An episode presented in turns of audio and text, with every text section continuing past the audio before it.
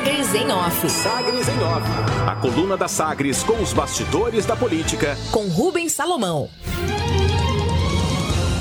E a edição desta quinta-feira, dia 14 de outubro de 2021, você confere que o Partido União Brasil vai trabalhar muito para evitar um segundo turno entre Lula e Bolsonaro. O presidente nacional do DEM, ACM Neto, secretário-geral do partido que vai resultar da fusão com o PSL, a União Brasil, afirma que a nova legenda vai ter como uma das prioridades atuar para evitar que o segundo turno seja entre o ex-presidente Luiz Inácio Lula da Silva, do PT, e o presidente Jair Bolsonaro, que está sem partido. Segundo ele, vamos trabalhar muito para evitar que este cenário se coloque. O nascimento do partido tem esse objetivo de dar uma mexida, uma sacudida nesse campo, afirmou a CM Neto. A União Brasil, segundo ele, tem três pré-candidatos à presidência o ex-ministro da Saúde, Luiz Henrique Mandetta, do DEM, o apresentador de TV José Luiz da Atena, que está no PSL, e o presidente do Senado, Rodrigo Pacheco, do DEM de Minas Gerais. O cacique do Democratas, ACM Neto, evita definir o novo partido como de direita e aponta que a legenda prega a defesa da democracia e das liberdades individuais. Será um partido sem dono, segundo afirma ACM Neto, que declara ainda ter uma preferência pelo nome de Eduardo Leite governador do Rio Grande do Sul, frente a João Dória, governador de São Paulo, nas prévias que o PSDB vai fazer em novembro. O caminho também é, a partir de agora, para a formação de alianças nos estados pela coordenação do União Brasil, partido que vai resultar dessa fusão entre DEM e PSL.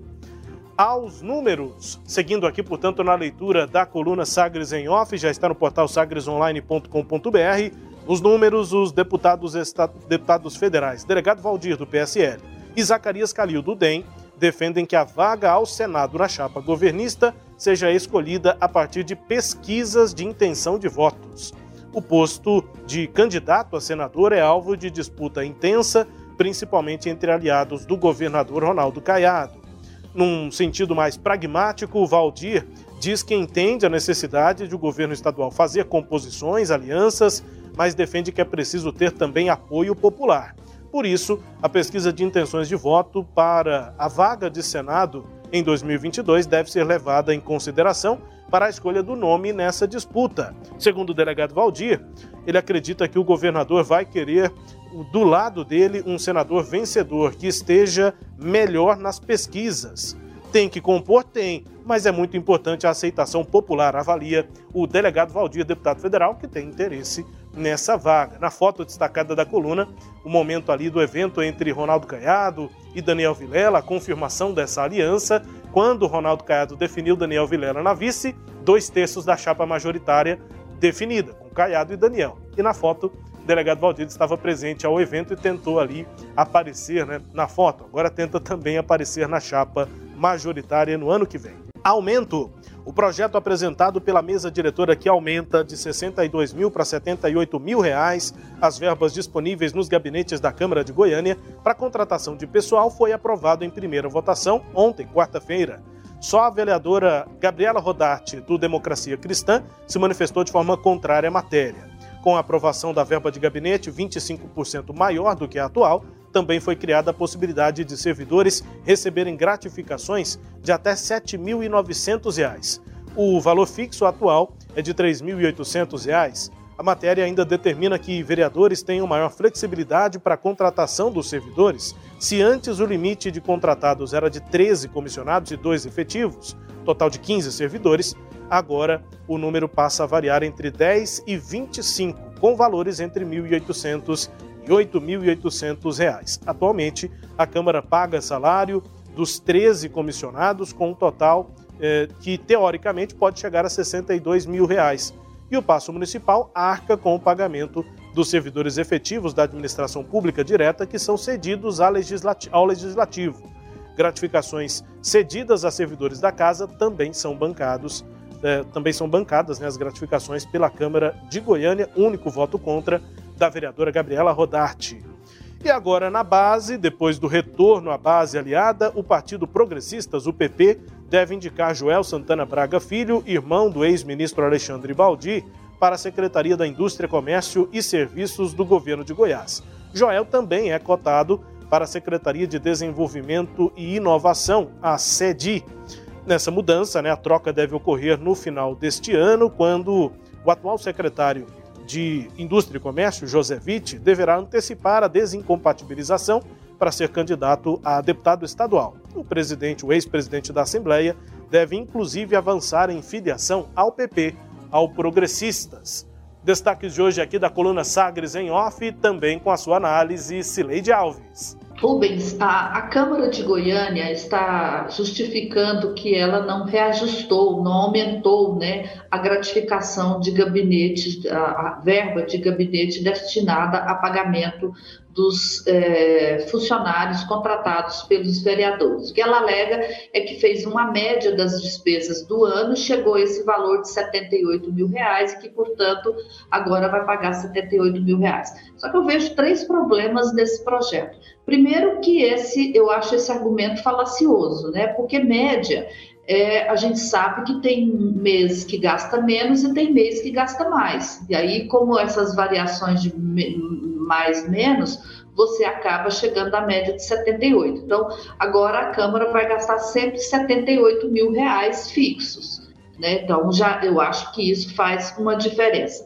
Segundo, é, é que a, a Câmara ela libera agora a contratação de, de cabos eleitorais. Vamos traduzir isso com as palavras com, que, que, de fato, é, explicam, dão nome às coisas corretas. Atualmente existiam cargos né, no projeto que, que caiu ontem, existiam cargos fixos a serem que os vereadores tinham que contratar. Então, eram 12, poderiam contratar até 13, melhor dizendo, funcionários, né? E aí é, agora eles vão poder contratar até 20 significa que ele pode contratar uma pessoa com salário de R$ 1.800 até o chefe de gabinete, que vai ganhar R$ 8.800. Então, se um vereador quiser encher de cabos eleitorais o gabinete dele e contratar só um chefe de gabinete, ele pode.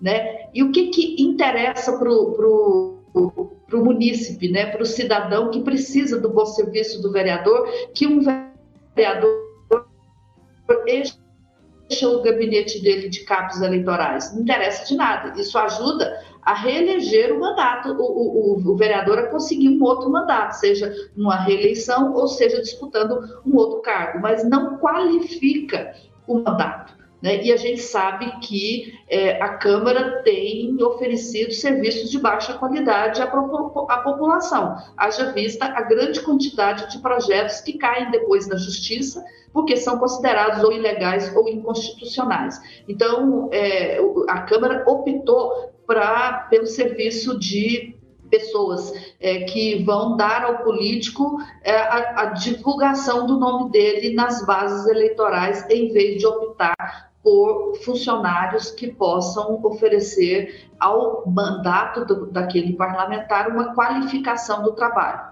Exemplo, teve agora a votação é, da, do Código Tributário. Né, e os vereadores precisaram recorrer à, à ajuda externa para conseguir entender aquele projeto de lei.